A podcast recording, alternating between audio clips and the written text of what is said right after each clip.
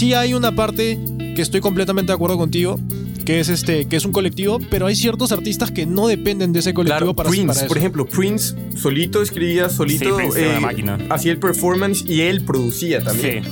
Y él tocaba todos los instrumentos en su. No me acuerdo si fue en su primer álbum, en su segundo álbum, pero él tocó todos los instrumentos. Bueno, Prince parece que se producía cuatro canciones diarias. Onda, escribía, eh, o sea, está bien, sacaba un demo, ¿no? obviamente no sacaba la weá entera, pero yo he escuchado en entrevistas, historias que el weón hacía eso, o sea, tres, cuatro, una máquina. ¿Qué tal, muchachos? ¿Cómo están? Hola, Buenos hola. días. Buenos días, buenas, Buenas tardes. Bueno, buenas, Buenas de tardes. todo. ¿Ah? Y ¿Qué buenas tal? noches para los otros. ¿Qué tal? ¿Cómo están? Bien, weón, tranqui. ¿Tú? Se- se ¿Cómo estás demoraron- en Chile? Bien, se demoraron en contestar, sí, bueno, yo creo que no es están que tan estaba bien. pensando, güey, es que como, como te vi y dije, "Mm, no sé si estoy bien. Mm. bueno, muchachos, eh, vamos a entrar de lleno al capítulo que nos trae hoy acá. Eh, la meta del capítulo de hoy, voy a partir un poco al revés, es tratar de hacer un pequeño resumen de quiénes son todos responsables detrás de la creación de una canción. Nosotros hoy en día escuchamos música en Spotify, Tidal, lo que sea, o YouTube. Eh, y muchas veces solamente vemos los nombres de los artistas, así que la meta de este capítulo es tratar de ver un poco más allá, tratar de entender quiénes están detrás, cuál es el, el papel de cada una de esas personas y nada, y después ya entrar un poco más, incluso más allá en quizás qué pasa más allá, onda, en el behind the scenes de repente o cosas así, o gente de los mismos labels, lo que opinan, etc. Ahí, van- ahí van a ir viendo cómo se da. Así que para empezar este capítulo, yo eh, traje un ejemplo que creo Buena. que ilustra bastante bien, bastante bien lo que, por lo menos en la parte de lo que es producción, bastante ceviche? bien el, el rol de cada persona. ¿Un ceviche? A ver, Ah, no, no. Eh, ¿Dijiste ceviche o avichi? No, pendejo, Avicii. no, no, dijo ceviche, pero ya pues, quiso decir Avicii. Ah, no. es la culpa de Luis, tranquilo, hermano. Gracias, gracias. Gracias, weón. Gracias, hermano. Sí, es que este weón está medio, no sé, dormido hoy día con la weá del calamar. Dije, como está viendo la serie, este weón. Bueno. Em, exhibió el güey. muchachos, a ver. em, yo quiero partir hablando de lo que son los songwriters, productores, mixing engineers y mastering engineers. Entonces, creo que traje un ejemplo bastante bueno para ilustrar qué hace cada una de esas personas y cuál es el rol. Ustedes, si se empiezan a meter en la música, siempre digo yo que Tidal es, es muy bueno en esto, eh, van a empezar a ver que en los créditos se van repitiendo nombres, etcétera, y es bien interesante si es que les interesa este tema. Así que, nada, para el ejemplo de hoy, eh, creo que la mejor forma de ilustrarlo es como si nosotros cuatro tuviésemos un restaurante de comida, está bien, de comida peruana, de comida peruana. Mira, Eric, ya, Ah, Es la mejor, bueno, pues. De los Eric, ya cuatro, ya, pues. oílo. Eric ya me estaba mirando en la cámara medio, medio raro, así que weón, dije ¿Qué ya. cosa? es ¿Vamos que- a poner un tacos o un jodo como J Balvin? No, pues está bien, una cevichería. Este pendejo ya empezó. No mames, güey. Exacto, bien. Estamos ¿viste? chupando tranquilos, güey. Bueno, este restaurante, muchachos, obviamente es un ejemplo ilustrativo y, va a tener algunas características espe- especiales, como van a ver, pero es para que se entienda un poco bien el concepto y creo que lo ilustra bastante bien. Em, en el ejemplo vamos a hacer que Jorge va a ser el songwriter, ¿sí? Yo voy a ser el productor, Luis va a ser el ingeniero de mezcla y Eric va a ser el ingeniero de mastering, ¿sí? Em, lo voy a repetir porque es importante. Jorge, el songwriter, yo el productor, Max, Luis, el ingeniero de mezcla, y Eric, el ingeniero de mastering. Van a ver ahora como que voy a hacer el mismo ejemplo como si fuera una canción, pero en comida. Ahora van a ir viendo cuando, cuando parte el ejemplo. Entonces, supongamos que Jorge eh, nace con una idea, tiene una idea de hacer una canción, él dice, puta, quiero hacer una canción de una balada media pop, ¿sí?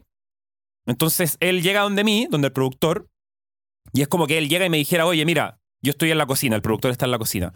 Y me dice, mira, yo quiero hacer una balada pop y traigo estos ingredientes. Él me trae, generalmente me traerá la letra, me traerá los acordes. Para el ejemplo de la comida sería como, oye, mira, puta, encontré, weón, estos tomates, una lechuga, weón, tengo ganas de comer una ensalada, pero no sé cómo armarla, no sé qué ponerle. Entonces yo empiezo a decirle, mira, Paréntesis. O sea, Dale, dale. comida peruana y el güey va a preparar una ensalada, ¿eh? Chingona la comida peruana.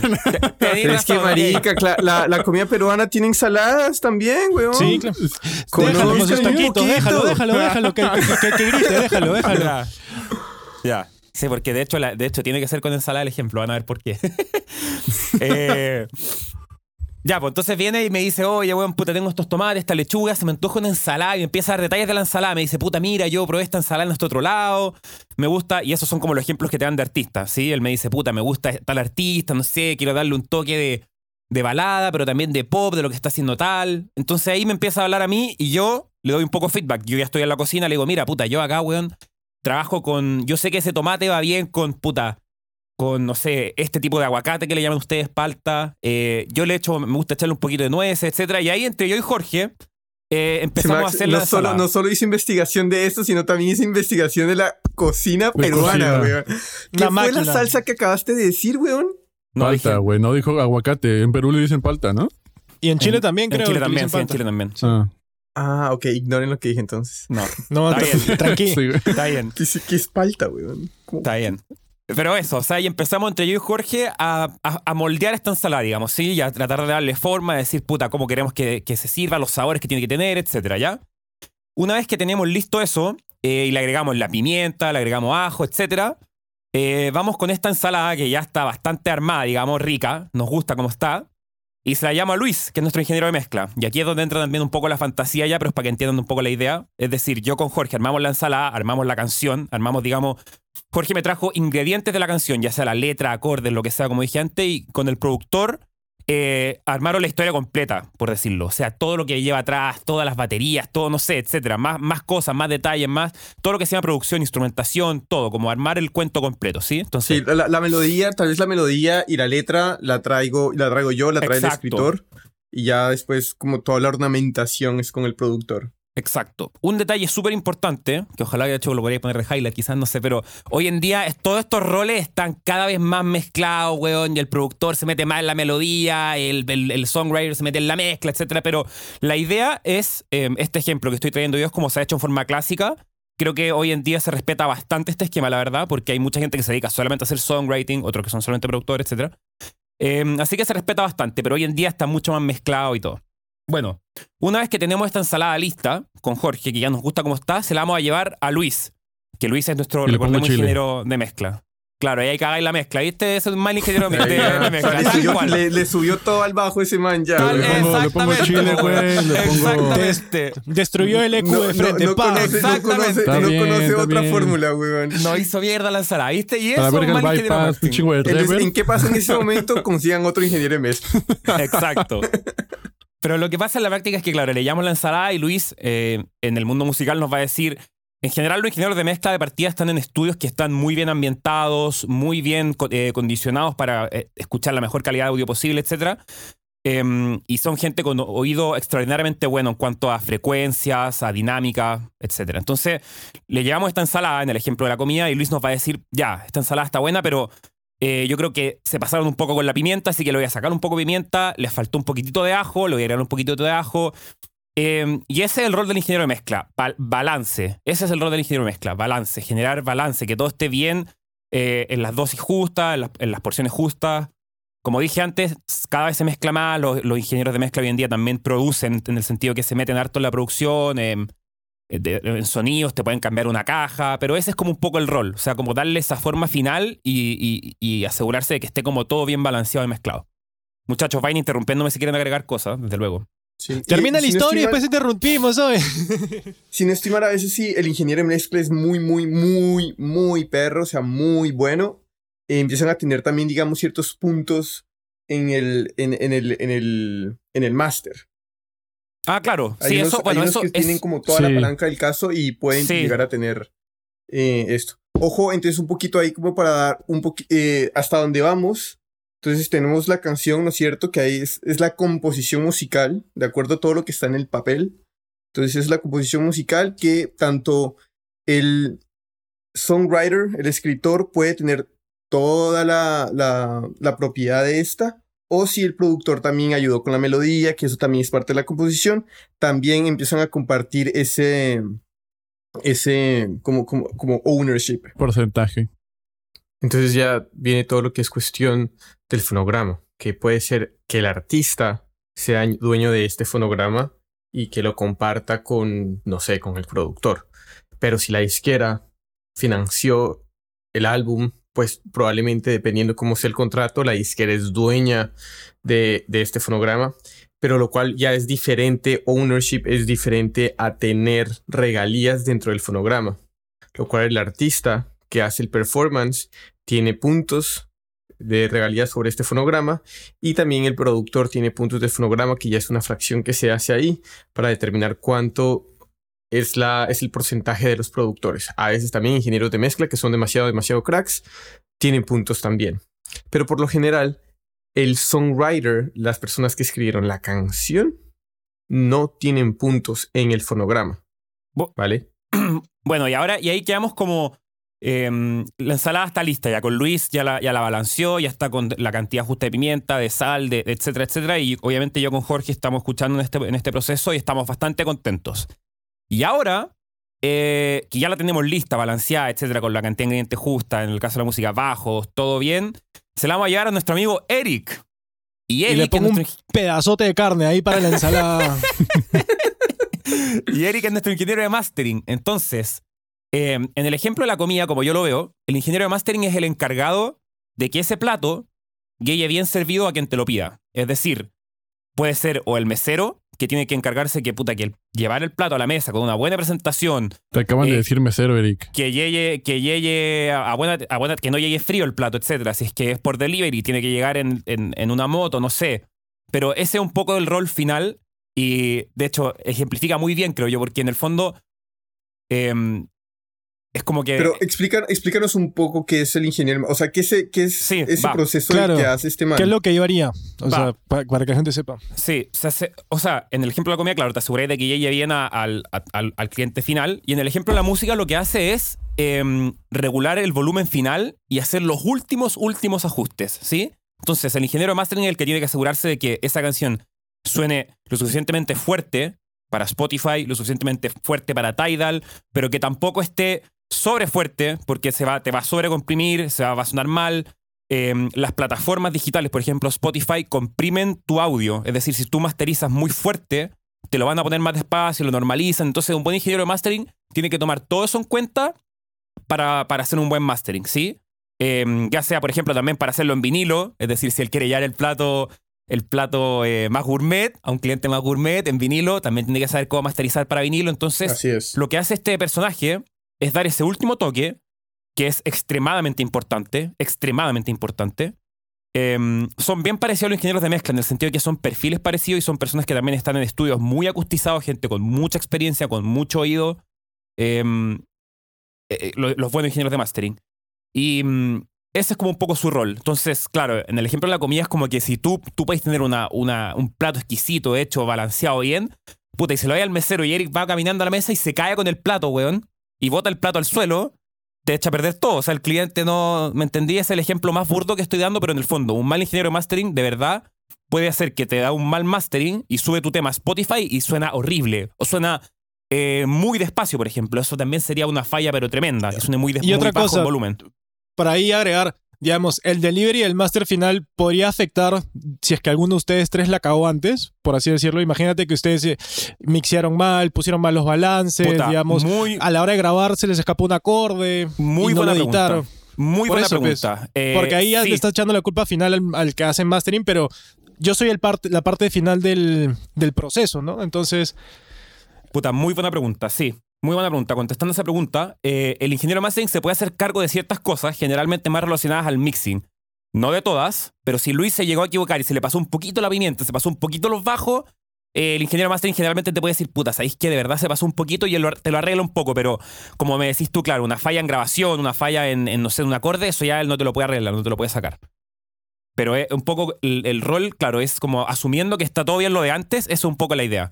Asumiendo que está todo bien lo de antes, él es como que es esa última oreja, ese último vistazo para asegurarse y tiene que también poner de su parte, obviamente, de su know-how para que esa canción, ese plato, llegue como tiene que llegar al cliente final. Sea vinilo, sea CD, sea DSP, lo que sea. yo te hacía esa pregunta más que nada para que se entienda un poco los roles y Lógico. se sepa que, o sea, cada uno tiene un rol específico dentro de, de la función de restaurante o ya tanto con la producción musical. Entonces, si haces bien tu parte, el siguiente paso, digamos, por ejemplo, si Jorge comienza, después este, vas donde, ya me olvidé quién era quién, disculpa, Sí, pero asumo que Jorge fue el que, Sí. el songwriter. Si él le pasa la canción a, a ti, Max, que tú eres el productor, Sí. y después tú encuentras un error de él y lo corriges en el momento, Claro. ya está, y después pasa el siguiente. Entonces, digamos, uno puede ser filtro del otro anterior que se pueden corregir cosas, pero Totalmente. yo no puedo filtrar algo que si se equivocaron al inicio o tú no puedes filtrar algo que se equivocaron a- al inicio. Entonces, Totalmente. este, Y, y recalcar algo de eso que es muy cierto lo que decís tú. Eh, y como decíamos antes, o sea, la- la- los, los roles adyacentes, mientras más, más cerca estén, o sea, songwriter y productor, van más de la mano. Por ejemplo, el songwriter, Jorge, no va a tener casi nunca relación con el ingeniero mastering. O sea, le va a decir solamente, puta, me gusta, está bien, se ve bien, suena bien, me gusta, pero nunca no va a tener una relación probablemente muy de la mano. No van a- no- casi nunca van a hablar así como, digamos, de- de- no sé, pues, no van a interactuar tanto, ese es mi punto. Y, pero con- y- y al, y al- Dale. sí, al mismo tiempo también el caso, por ejemplo, tomando el ejemplo de restaurantes y todo eso, o sea, si Jorge viene con un platillo con ciertos ingredientes para hacer una ensalada, evidentemente no va a ir a una parrillada, ¿sabes? Exacto. Porque pues el güey va a estar más acostumbrado a cocinar carne, igual y no va a saber mucho qué hacer con los ingredientes que Jorge le está trayendo. Entonces también en ese sentido hay que tener cuidado, tanto como artista como productor y decir, ok, mira, ¿sabes qué? Yo puedo... Yo te puedo ayudar en esta parte porque me especializo o yo tengo más experiencia en este, en este tipo de emplatado, en este tipo de platillos, en este tipo de música. Entonces eso también habría que tener cuidado nada más, el escoger bien con qué productor, con qué ingeniero de mezcla, con qué ingeniero de máster Total. este, colaboran. Total. O sea, en el ejemplo, claro, si Luis es un chef experto en ensalada, va a estar difícil que lo puede hacer igual, pero si le traemos un plato de carne, eh, va, nos puede ayudar a mezclarlo y le va a quedar bien seguramente, pero no es su especialidad. Ese, ese también es un punto claro, muy, muy importante. Em, bueno, también ya dejando un poco de lado todo esto, la explicación y todo esto viene de los roles clásicos, como decíamos, como se hacía tradicionalmente antes. Hoy en día con la, con la tecnología tenía, hay gente que hace songwriting, producción, mixing, mastering, todo y suena de calidad bastante decente, digamos. Eh, no sé, eso es como un poco... Hoy en día está todo cada vez más mezclado con todo. También lo que hablaba Jorge de los ownerships, también, o sea, tradicionalmente, claro, el songwriter era el que tenía más, eh, llamémoslo, llamémoslo apalancamiento, o sea, más poder sobre la letra, la melodía y todo lo que era la parte de la canción. Hoy en día todo eso está mucho más mezclado. Nada, quería agregar eso. No sé, muchachos, ahora sí, entren Sí, con y, todo. y de hecho, de hecho, eh, hoy en día en, hay, hay muchos roles dentro también de los mismos escritores compositores.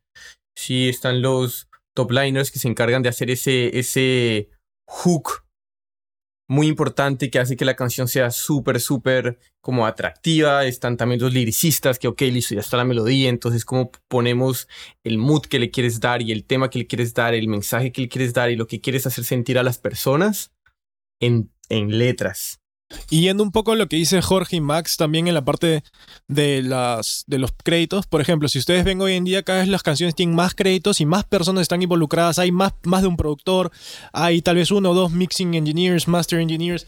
Eso quiere decir que cada vez que se buscan hacer las canciones, se quieren hacer mejor, se buscan más opiniones y se quiere hacer de una forma más precisa, ¿no? Atacar un público objetivo, digamos. Hay una ciencia detrás desde Total. hace tiempo, pero hoy en día en los créditos lo puedes ir viendo más. Y lo puedes ir viendo más también en los artistas de hoy en día, cómo mezclan géneros, cómo mezclan Total. este, audiencias.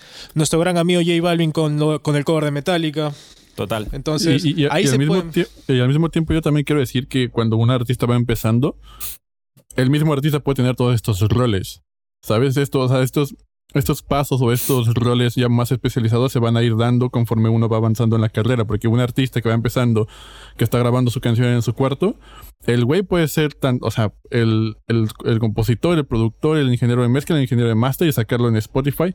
Igual y no es como una calidad súper así del, del nivel de las canciones que sacan los artistas que están firmados con major record labels. Claro. Pero al final de cuentas es algo con lo que se empieza y que también es como una invitación, porque si uno sabe un poquito de todo, también podría opinar, por ejemplo, si Jorge supiera un poco del trabajo de Max como productor, un poco de mi trabajo como mezcla y todo eso, podría decir, ¿sabes qué? Me gusta lo que hiciste, pero siento que si le subes un poquito más aquí en ese aspecto de compresión en este instrumento, podría dar un poquito de más brillo, la chingada. Y eso también sirve mucho porque al final de cuentas, el platillo es de Jorge. Entonces él es el como, en, en este caso sería como el, el que diría, ok, esto sí y esto no. Y si uno tiene herramientas suficientes como para poder decirlo de una manera más fácil, pues increíble. ¿Sabes algo muy interesante que, que, leí la otra vez? De, por ejemplo, las grandes editoriales de las majors, los que están, lo que están haciendo es como, como está haciendo tanto como resurgimiento de canciones pasadas en hits de hoy, lo que están haciendo es cogen a los escritores, les dicen, vean, tenemos estas canciones que fueron hits vean qué hacen con estas canciones que pueden tener algo, algo interesante para el oído, para que sea un hook, para que sea algo, algo chévere de escuchar y los amplían, pero al fin y al cabo, como es nuestro, nosotros podemos hacer em, el papeleo para que el lanzamiento sea el correcto. Pero están haciendo eso, eso es lo que me parece interesante, cogiendo lanzamientos, éxitos pasados de su repertorio para que ahorita los escritores rescaten aquellos elementos que puedan parecer exitosos en ese momento e insertarlos en canciones. Y bueno, este, mira, eso me parece que, o sea, eso es algo que si te das cuenta se va dando cuenta a lo largo del tiempo y con los samples y con todo, digamos, la tecnología de poder, este, de las cosas que son copyrightable, por así decirlo. No sé si esa es una palabra, pero este... Hoy en día puedes ver muchas canciones que surgen de anteriores o que se buscan, digamos, lo mejor de los otros sonidos. Daft Punk, este, digamos, One More Time es un sample que invirtieron ciertas partes y, es un temón y no se... O sea, tú escuchas comparado al original, tal vez tiene un aire, pero lo, el resultado final de Daft Punk es otra cosa. Y también este, algo que quería añadir a lo que había dicho Luis es que hoy en día cada vez los artistas DIY, los independientes que comienzan, son todos los roles. Porque comienzan solos y, y lo hacen mucho también haciéndolo porque, ok, ahora que viene la parte de mi canción, ok, ya la grabé, ahora qué hago, cómo hago para que suene mejor. Entonces, el artista hoy en día DIY es todos los roles en uno y a la vez este busca también buscar la mejor calidad posible. Hoy día con la tecnología que hay, los plugins, las interfaces con las que puedes grabar en tu casa, puedes sacar una calidad muy buena. Si no, pregúntale a Max cómo grabó Dragon Ball Z. Esa. no, comercial. Totalmente, totalmente, no, es que es verdad. Y, mm, y tenéis muchas plataformas hoy en día, o sea, bueno, entre que te podéis bajar un Do, eh, Fruity Loops, cualquiera para producir Ableton, Logic, cualquiera, Em, tenéis YouTube para aprender lo que queráis, que de verdad YouTube es una excelente escuela, lo digo con autoridad. Eh, para aprender lo que queráis, producción, plugins, lo que sea, te podéis meter a leer a foro. Eh, y si no sabéis masterizar, no tenéis el espacio para masterizar, hay aplicaciones como Lander que te hacen los mastering solos, que está bien, no es el mejor mastering que hay, pero puta, weón, o sea, como dicen ustedes, acá hay un producto. Es un inicio. Exacto, y que es una. Vamos a empezar a mostrarte, empezar a subir, y, hoy en día está toda la tecnología disponible para, no sé, como para hacerlo el proceso lo más fácil y accesible para cualquiera. Sin estar en un major record deal o record label que te dé todos esos beneficios, no tienes que meterte una producción de, medio millón de dólares para sacar un disco, un single o un video. Tú lo puedes hacer solo con tu teléfono y con tu computadora. Volviendo ahora un poco también al tema, muchachos, quiero también que se metan un poco, no sé si quieren aportar en esto del, rol que puede tener un A&R ya en la disquera, que un poquitito más ya como una segunda derivada, creo yo, en, lo que es una canción. Pero antes de entrar a eso, yo quiero decir que también encuentro muy interesante em, este ejemplo, porque hoy en día ya están agarrando también importancia cada vez más todos estos personajes. O sea, hoy en día creo que, y lo hablamos nosotros en algún momento fuera de cámara, muchos productores están empezando a ser como casi que estrellas. Vemos el ejemplo de Bizarrap, que es un productor extraordinario, que hoy en día ya es prácticamente... Es un artista él también, sí, pero es más como productor y ahora es una estrella Creo que eso era como mucho más difícil antes, ¿no? Era como más, más raro. Hoy en día con los créditos creo que están todos agarrando más spotlight. Eh, cada uno se le está dando como el crédito que merece y eso a mí me parece, me parece genial. Y creo que de hecho, mientras más vayamos avanzando, más vayamos evolucionando la industria de la música, más se empieza a entender esto, van a empezar a agarrar más fama los ingenieros de mezcla. Además, tienen, ustedes pueden ver, no sé, ser Vangenia. Hay, hay ingenieros que se repiten en los, en los major hits, que, en los número uno que se repiten. Y son gente que hace un trabajo extraordinario, extraordinario. Y son nombres que ustedes probablemente no han escuchado y son gente muy, o sea, que aporta mucho a, que, a la calidad de las cosas que se están sacando. De acuerdo, y es que además como todo esto también es como una invitación a, a, a ver detrás de esa cortinilla, porque a pesar de que uno vea diferentes hits en diferentes artistas y uno diga como, uy, ese artista es un grande, es muy duro, ta, ta, ta, ta, ta, sí, sí lo es, pero también tiene un equipo por detrás, que también es igual de duros, que son unos cracks en todo su sentido que, como no necesariamente están allá afuera en el spotlight, también están colaborando con otro artista que tal vez les guste. Entonces van a encontrar similitudes. Entonces, digamos, probablemente uno, un escritor o un ingeniero que trabaja, yo qué sé, con, con Lil Nas, también es, trabaja con, con Olivia Rodrigo, o también trabaja con Dualipa y en una canción con Adele.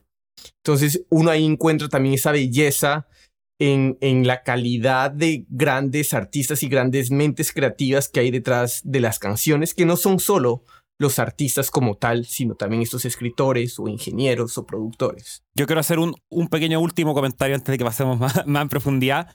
Eh, yo estoy to- totalmente de acuerdo contigo, Jorge, y creo que lo dije antes también, pero eh, sí quiero destacar también algo que es súper importante, que esto no, no se trata de nosotros de, ni, ni mucho menos, ni cerca de menospreciar el trabajo de los artistas, para nada. De hecho, los artistas son, creo yo, son el core, son la, la- la médula espinal de lo que son los hits. Y siempre se dice, o sea, bueno, en la, parte de producción, etcétera, se dice, un buen productor no puede arreglar una mala canción. Un buen ingeniero de mezcla no puede hacer buena una mala producción. Y un buen ingeniero de mastering no puede hacer buena una mala mezcla. ¿Sí?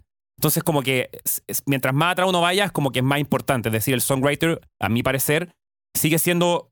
eh, el, artista siguen siendo realmente importantes. Son los performers, los que muestran la actitud, etc. Pero solamente creo que es súper importante también destacar el trabajo de toda esta gente que está detrás de ellos, que también son eh, gente extraordinariamente talentosa y que hace un trabajo extraordinario, o sea, de verdad. De verdad. Muchos quizás no tendrán ni siquiera los mismos resultados con otros equipos, eso nomás. No, nada, weón. Solamente quería estar completamente de acuerdo contigo, que son el núcleo de lo que Claro. viene a ser la industria musical. O sea, los artistas son los que salen, ponen la cara en marketing, los que ponen la cara en el escenario, son los que cantan, los que que actúan, son los que viajan, son los que crean.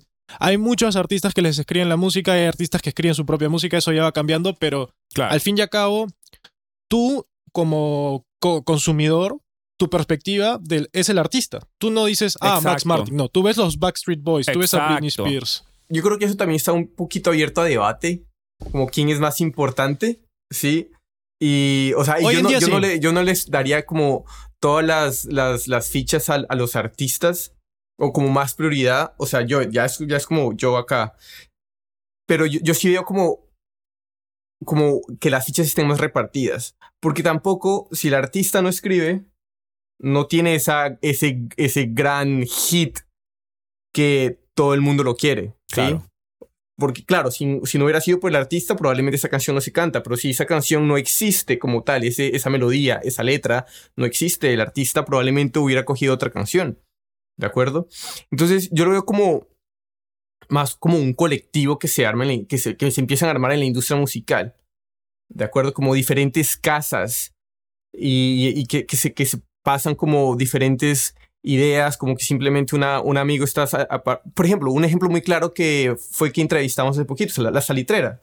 Entonces, simplemente que esas pequeñas escenas musicales que se arman, que uh, hay un artista acá, hay otro escritor allá grabando, el Sí. escritor termina en, en el cuarto de al lado, pasa por mi cuarto y dice como, hey, ¿qué más? ¿Cómo van? Y dicen, hey, necesitamos una, estamos trabajando en esta letra. Y pasa y, y, y puede que termine siendo la, la solución a la canción, más esa solución no termina siendo el 100% de la canción, sino que es Claro. una parte muy importante de la canción, pero, pero eso, o sea, yo, yo repartiría las fichas un poquito más. Y simplemente como para recordar el, el ejemplo de Eric que dio, porque para aquellas personas que les dio curiosidad lo que dijo Eric de One More Time, lo busqué y sí, es Daft Punk y samplean una canción de Eddie Jones que se llama More Spell on You. Ujú. Ahí Buena, para buena, buena. Los curiosos, porque a, a mí me picó la curiosidad. Estamos ahí, Bien. eh, estamos activos. Oye, Jorge, sí te quería dar algo de razón en eso de lo que acabas de decir, que es un colectivo, porque no todos los artistas de por sí son songwriters de por sí, o no solo, o son escritores, por ejemplo. Un, ca- un caso clarísimo, Elton John. Elton John, músico de primera, estudió música clásica, una máquina, pero no sabía escribir letras. Entonces ahí entró Bernie Taupin, que ahí el weón le dio todas las letras y toda la magia, y la combinación de los dos fue lo que creó Claro. al artista tal. Entonces, sí hay una parte que estoy completamente de acuerdo contigo, que es este, que es un colectivo, pero hay ciertos artistas que no dependen de ese colectivo Claro, para, Prince, para eso. por ejemplo, Prince solito escribía, solito Sí, eh, máquina. hacía el performance y él producía también. Sí. Y él tocaba todos los instrumentos en su, no me acuerdo si fue en su primer álbum, en su segundo álbum, pero él tocó todos los instrumentos. Bueno, Prince parece que se producía cuatro canciones diarias. Onda, escribía, eh, o sea, está bien, sacaba un demo, ¿no? obviamente no sacaba la weá entera, pero yo he escuchado en entrevistas, historias que el weón hacía eso, o sea, tres, cuatro, una máquina. Pero eso, o sea, yo creo que estamos todos de acuerdo en que sí, definitivamente un colectivo. Creo que estamos todos más o menos de acuerdo en, el- en- en la visión general del, del, del, del cuadro de nuestro restaurante. Em, no sé mucho. el restaurante de 8000 kilómetros. Exacto. No sé si La quieren meterse- cevichería que sirve ensaladas. Exacto. no sé si quieren meterse un poco más ya eh, en lo que es, puta, ya ahora yendo una derivada, un pasito un poco más atrás, eh, ahora que entendemos todos los roles, pasa mucho en la industria eh, que un sello dice, bueno, yo quiero que este artista colabore con este songwriter o ese tipo de cosas, como que empiezan a pasar para lograr encontrar influencias y cosas que, que, puedan servir, como para, para, que, para hacerlo más claro con el ejemplo de la comida, creo yo que es más o menos visual, más visual, perdón. Em, no sé, pues de repente en la industria musical pasa mucho que dicen, y para que la gente entienda también, lo que son los songwriting camps, la, no sé, Warner dice, yo quiero que em, Ed Sheeran saque un tema más de electrónica. Y entonces dice, yo voy a juntar a Ed Sheeran con este productor o con este songwriter. Sí, en el ejemplo de la comida es como decir, yo quiero que Ed Sheeran... Quiero ver cómo le queda una parrillada a Ed Sheeran, weón. Ed Sheeran está haciendo mucha ensalada. Quiero ver cómo le queda una parrillada. Entonces lo meten con un chef de parrillada y ahí, no sé, muchachos, quiero que entren ustedes, pero ahí empieza a participar más gente. O sea, los A&R también, hay más gente detrás que también participa en estos procesos, pero creo que ya va en una segunda derivada. Aquí, aquí yo creo que ya estamos hablando de la gestión del restaurante misma más que como el proceso de la receta un poco, ¿no? Y cómo llevarlo un poquito más allá. Y justamente como dices tú, o sea, ya la canción, o sea, tu, tu, menú que ya lo tienes fue un éxito, la gente está viniendo aquí a consumir a tu restaurante, pero ahora qué más puedes ofrecerles, ¿no? ¿Qué más? Y aquí es, pueden ser muchos personajes los que tomen las riendas, puede ser el artista, puede ser el A&R, puede ser inclusive el manager ahí que diga como, oye, mira, ¿sabes qué? Vi que en la cuadra de al lado, porque nuestros restaurantes de ensaladas, pero en la cuadra de al lado están vendiendo unas aguas frescas, güey. Y vi que están pegando durísimo entonces, nosotros no tenemos bebidas, por ejemplo. Entonces, ¿qué te parece si vemos cómo con los ingredientes que tenemos hacemos un agua fresca? O te invitamos al güey que está haciendo el agua fresca ya para que venga para acá. De Jamaica, limón y tamarindo, ¿no? Sí, Estuve, tenía que, tenía que usar esa referencia para que ustedes obvio, lo toparan, güey. Obvio, ¿sí, ¿no? Arandi, chao.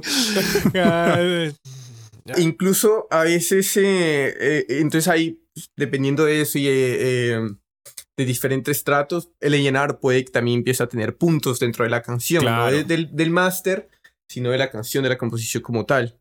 Y traen estas ideas, traen, estas ideas o incluso dicen, le, le dice el llenar de las editoriales, dicen como, hey, eh, a él está buscando una canción que sea más o menos de este estilo. Así pasó, digamos, con la canción de Halo de, de Beyoncé. Y sacaron esta, este temón. De hecho, les recomiendo. Hay un podcast que se llama I Fucking Love This Song por el man de. ¿Cuál es el cantante de White, White Shirts? White T-shirts, el, cantante de. Ah, fue puta, ¿cómo se llama? ¿The White T-shirts? White, Stripes. ¿The White Stripes? ¿Jack White? Jack White. El man, el man canta la canción de. Es un nombre de una mujer, la canción que es súper conocida. Puta madre. Puta, que en esas referencias. sí, claro. perdón, perdón, perdón. Vive, ¿En qué planeta vive? ¿En el planeta Tierra? La, canción, la canción dice I love you, güey. O sea, no sé. The White Tees, White Tees. La canción de los White Tees. The White Tees. Hater Delilah. Plain White Tees, weón. Plain White Tees. Yes, sorry. Yeah. Hater Delilah. Este man tiene un podcast donde entrevista a diferentes songwriters. Y entrevista al songwriter que escribió Halo. Y ahí está toda la historia que es bien bacana. Entonces, si no estoy mal, era Ryan Taylor el que estaba ahí escribiendo en la casa. De repente llega este otro escritor y, y dije, hey, Beyoncé estaba buscando una canción. Te sientas, nos sentamos y se sentaron en el piano y empezaron a escribir Halo. Ya después se lo mandaron a, a Beyoncé. Obviamente Beyoncé hace lo suyo, hace su magia y caput. Sí, obviamente cuando le entregan la canción al artista, no solamente se queda tal cual la escribieron, sino que el artista a veces también se atreve a, no sé, a ponerle como un arreglo orquestal o de unos coros así tremendos y, y también, y cambia y, y, ahí el artista ahora entra a, a, repartirse también parte del, del pie de la canción. Eh, no sé si quieren agregar algo más, muchachos. Quizás hoy día hacemos un capítulo express Sí, o sea, al fin y al cabo es para que la gente sepa y tenga una idea de cómo funciona el proceso de composición de una canción. Hemos sido claros en cómo ha sido cada uno de los roles. Ustedes no sé si es que quieren explicar em, algo aparte. Por ejemplo, algo que Luis mencionó que no hemos dicho mucho es el tema de los managers. Hay mucha gestión por ahí que se hace para que se generen esas posibles colaboraciones y se generen nuevas oportunidades. Que eso ya va más allá de lo que es la producción musical. Inclusive, se dan casos, güey, en el que el manager mismo o sea, pone dinero en la producción y por ende ya se vuelve productor y por ende tiene porcentaje también. O sea, cada vez están viendo más ese tipo de casos, que el manager confía demasiado en el artista y el artista no está firmado y dije, cámara, yo te financio el, el, el sencillo, yo te financio el EP, el disco, pero ponme 50-50 mínimo, ¿no? Cosas así.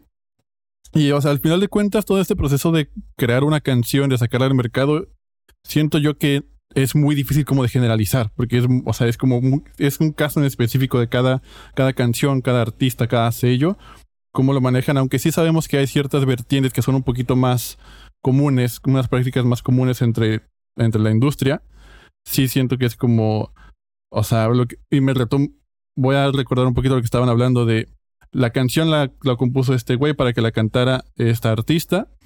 ¿Qué hubiera pasado si hubieran cambiado las, como si no hubiera sido tan compositor, si hubiera cantado la canción otro tipo de artistas? O sea, son muchas variables que también está como difícil encasillarlas, yo siento.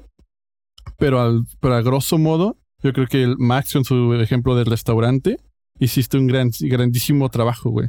Gracias. Bueno, la, bueno. La única observación es que si es un restaurante peruano, yo hubiera hecho un ceviche en una ensalada, hermano. Pero ahí todo. Pero, pero sí. Pero entonces lo que, haciendo un poquito referencia a lo que estaba diciendo Luis, de que cada proceso es diferente, es cierto, porque a veces eh, un, un, artista o un escritor lo que hace es se siente en una canción y la deja ahí. Y, pero porque esa canción tendrá su momento y su tiempo, y llegará tal vez un productor, llegará otro artista que diga como, hey, esa canción me gusta, trabajemos en esa y después termina y la sacan. Por ejemplo, así eso pasó con Rosalía y, y Travis Scott al momento de sacar TKN.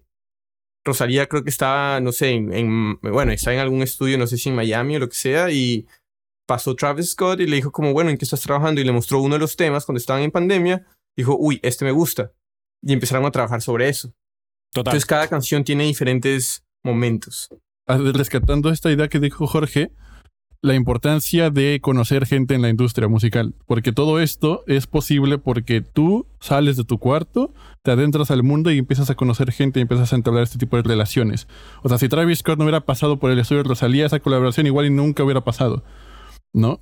Si un artista no hubiera salido a la calle a tocar en un concierto, igual y el manager nunca lo hubiera descubierto cosas por el estilo. Entonces la importancia de las relaciones, y ustedes eh, me dicen si están de acuerdo o no, yo creo que la industria musical se miden cuántas, cuántos contactos tienes para que puedas trabajar y puedas mover los proyectos en los cuales tú estás involucrado en cualquier ámbito.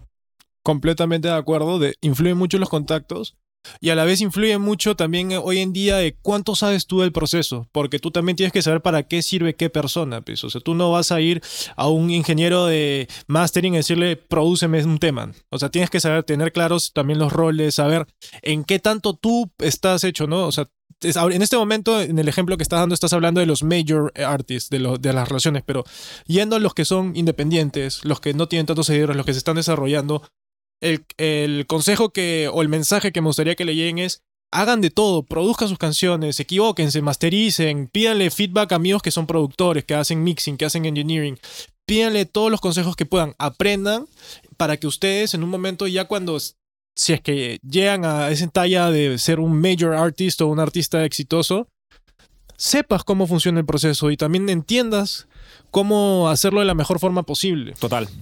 Total, yo totalmente de acuerdo, pero quiero, quiero destacar lo que dijo Luis antes, que creo que vale la pena recalcarlo, que esto que hicimos acá es una generalización y es una forma, también creo que lo dijo Jorge, pero una forma de tratar de simplificar al máximo el proceso, pero hoy en día, o sea, weón, eh, esto es la industria de la música, o sea, acá pasa de todo en todos lados, con todo, o sea, es una mezcolanza, pasa todo tipo de, no sé cómo decirlo, o sea, ingenieros de mastering que producen, que escriben, otros que... Eh, pasa de todo, o sea, hay managers que tienen punto en las canciones, otros que tienen punto en el fonograma, pasa de todo, digamos. la idea, creo yo, otros que sí, sí, lógico. Eh, la idea solamente era eso, como tratar de em, ponerle un poco estas etiquetas a los roles que se empiece a entender un poco mejor y creo que también, agarrándome también de lo que decía Eric, para que puedan entender mejor qué es lo que hace o cuál fue la responsabilidad de cada uno de esos agentes en el proceso de, de esta de creación de música, que es lo que más, que es lo que amamos todos. Y, y, se le puede poner más variables, se le pueden poner los músicos por contratación, el ingeniero de grabación, se le puede poner, o sea, más cosas. Nos metemos a un sync, nos metemos... exacto, exacto. Y, y, y, de hecho también, o sea, se hacen eh, canciones exclusivamente, como lo hemos hablado ya con Marjorie, exclusivamente para la película, para crear ambientes sonoros, para que esa canción sea para ese tipo de, de, y hay artistas que viven de eso, hay artistas que tienen álbumes y son Exacto. exitosos y únicamente viven de estar poniendo su música en, en, en películas y sirve. Pero entonces estas variables se siguen y se siguen armando, pero exacto, vu- vuelvo y recargo lo que estaba diciendo Luis y es que severo, severa, severo ejemplo porque, que, que trajo Max, porque es, es una manera de simplificarlo, pero poquito a poquito, si se, uno se va alejando, puede meterle como más, Claro. más anillos a la Claro. cosa. Claro, que es una fórmula, es una fórmula recontra variable y todo lo que puedes ir metiendo y sacando para que salga un producto final va a cambiar. Obviamente, lo que nosotros hemos hecho con este ejemplo es que se entienda cómo es el proceso en general de cómo se escribe una canción y cuál es el proceso que en teoría se sigue para poder llegar a un producto final. Pero todo lo que va de inicio a fin puede cambiar y pueden haber más y menos variables y diferentes fines, como tú dices, syncing, este, soundtracks para películas, videojuegos. Hay muchas otras este, ramas dentro de lo que es entretenimiento. Quiero, yo aterrizar un poco lo que dijo Jorge y voy a aprovechar a hacer una propaganda a nosotros mismos, que hicimos un, un trailer que ya se viene, muchachos, gente. El placer dentro del placer, donde hablamos de música, eh, CD, etcétera, eh, CDs, pues, bueno, EPs, históricos que han marcado, etcétera. Pero eh, uno de esos capítulos hablamos de- del álbum de Dua Lipa, Future Nostalgia, y en ese álbum hay mucho de mucho sonido orquestal de violines de cuerdas. Y en los créditos, por ejemplo, sale Drew Yureka, que él es el encargado de esa parte de la canción en muchas canciones de ese disco. Entonces, nada, quiero como trayendo colación de lo que decía Jorge, músicos de, por contratación. Entonces, si tú escucháis la canción de Dua Lipa y decís, oye, weón, me gustan mucho los arreglos de violines que tiene y de cuerda, te sale. ¿Quién hizo eso? Drew Yureka. Entonces, como que es cada vez más específico, hay más especialización, eh, más gente involucrada. Y también la calidad sube por, por lo mismo. O sea, Drew al parecer es un, es, un músico clásico especializado justamente en cuerda. Y si tú quieres el mejor arreglo de cuerdas de los violines que suenen perfecto, hay un hombre que se especializa justamente en eso. Y bueno, nada, podemos hacer un capítulo acá, yo creo que de cinco horas, bueno, hablando de, o más, de cada posible rol que puede haber en la industria o cada tipo de música que puedes contratar, gente liricista. Tendríamos, tendríamos que ser como Doctor Strange, güey, con tantos pinches futuros posibles, güey, y analizar cada uno de ellos. Exacto, Está cabrón, güey. Exacto. Pero eso, ahora sí, muchachos, creo que estamos bien para ir cerrando. Creo que el, el mensaje final lo dejó nuestro amigo Eric acá. Hagan de todo, muchachos. No sé si lo quieres repetir, Eric, pero No, ¿Te ya lo dije, ya está, ya, está, ya lo Nada, dije. Hagan de todo, aprendan. Eh, yo recomiendo mucho, insisto, si, le- si les gusta mucho esto y son medios nerds y fanáticos como nosotros, empiecen a leer los créditos, se van a empezar a familiarizar con gente, van a decir de repente, Wonder, hay veces que pueden empezar a seguir más a un productor que un artista sin que ustedes lo sepan. Entonces yo creo que ese tipo de cosas son muy lindas, darte cuenta que hay gente detrás que de repente da con tu gusto más que el artista mismo, no sé, son cosas muy... O decir, o decir mira, eh, número uno, a ver quién, me- quién mixó esto, pum. Número uno, ¿quién lo mixió? De nuevo la misma persona. ¿Quién lo mixió? De nuevo la misma persona. Entonces tú decís, puta, weón, algo estará haciendo esta persona y cuando lo escucháis esa canción en un estudio ambientizado decís, chucha, esta weá realmente los balances están perfectos. No sé, Exacto. todas esas A veces cosas. como que la razón por la cual a uno le puede gastar diferentes artistas es porque hay un mínimo como múltiplo y ese puede ser el productor, ese puede ser ese songwriter. Entonces uno dice como que, ah, entonces eso es, eso es lo bacano, eso es lo bacano. Pero bueno, yo creo que, nada, en verdad, síganos, síganos eh, si, nos, si les gusta eh, los capítulos, síganos, eh, activen ese botoncito del follow y les avisará cada vez que, que subimos nuevos capítulos en las redes, escríbanos, nos cuentan qué quieren escuchar y qué, qué otros tipos de preguntas tienen. Y si quieren que saquemos a Luis, también lo podemos hacer sin ningún problema. Yo, Así por que- yo, estaba- yo estoy cotorreando, güey, yo estoy en mi pedo, Claro. yo estoy ahí atacando así. con Muchas el gracias filero por detrás. escucharnos. Quería, quería, quería, meterle, quería meterle picante al- a Sí. la ensalada. Claro, sí, Es que güey. Picante a una cerveza, peruana. una cerveza con un, con un picante, güey. Pues sí, Claro. pendejos. ¿Qué? No mames, van Y, a ver. y bueno, muchachos, ya este, cualquier cosa saben dónde ubicarnos. Muchas gracias por escucharnos y nos vemos en el siguiente episodio. Chao, chao. Chao. Hey, muchas gracias por escucharnos y no te olvides de seguirnos en Spotify, Apple Music, Pandora o la plataforma digital que sea de tu preferencia. Si te gustó el podcast, no olvides recomendarnos a tu grupo de amigos o colegas. Esa es la mejor manera de que sigamos creciendo la comunidad. También nos puedes encontrar en Instagram, Facebook y YouTube como 8000 kilómetros podcast. Cualquier comentario, duda o sugerencia es más que bienvenido. Nos vemos en el siguiente episodio.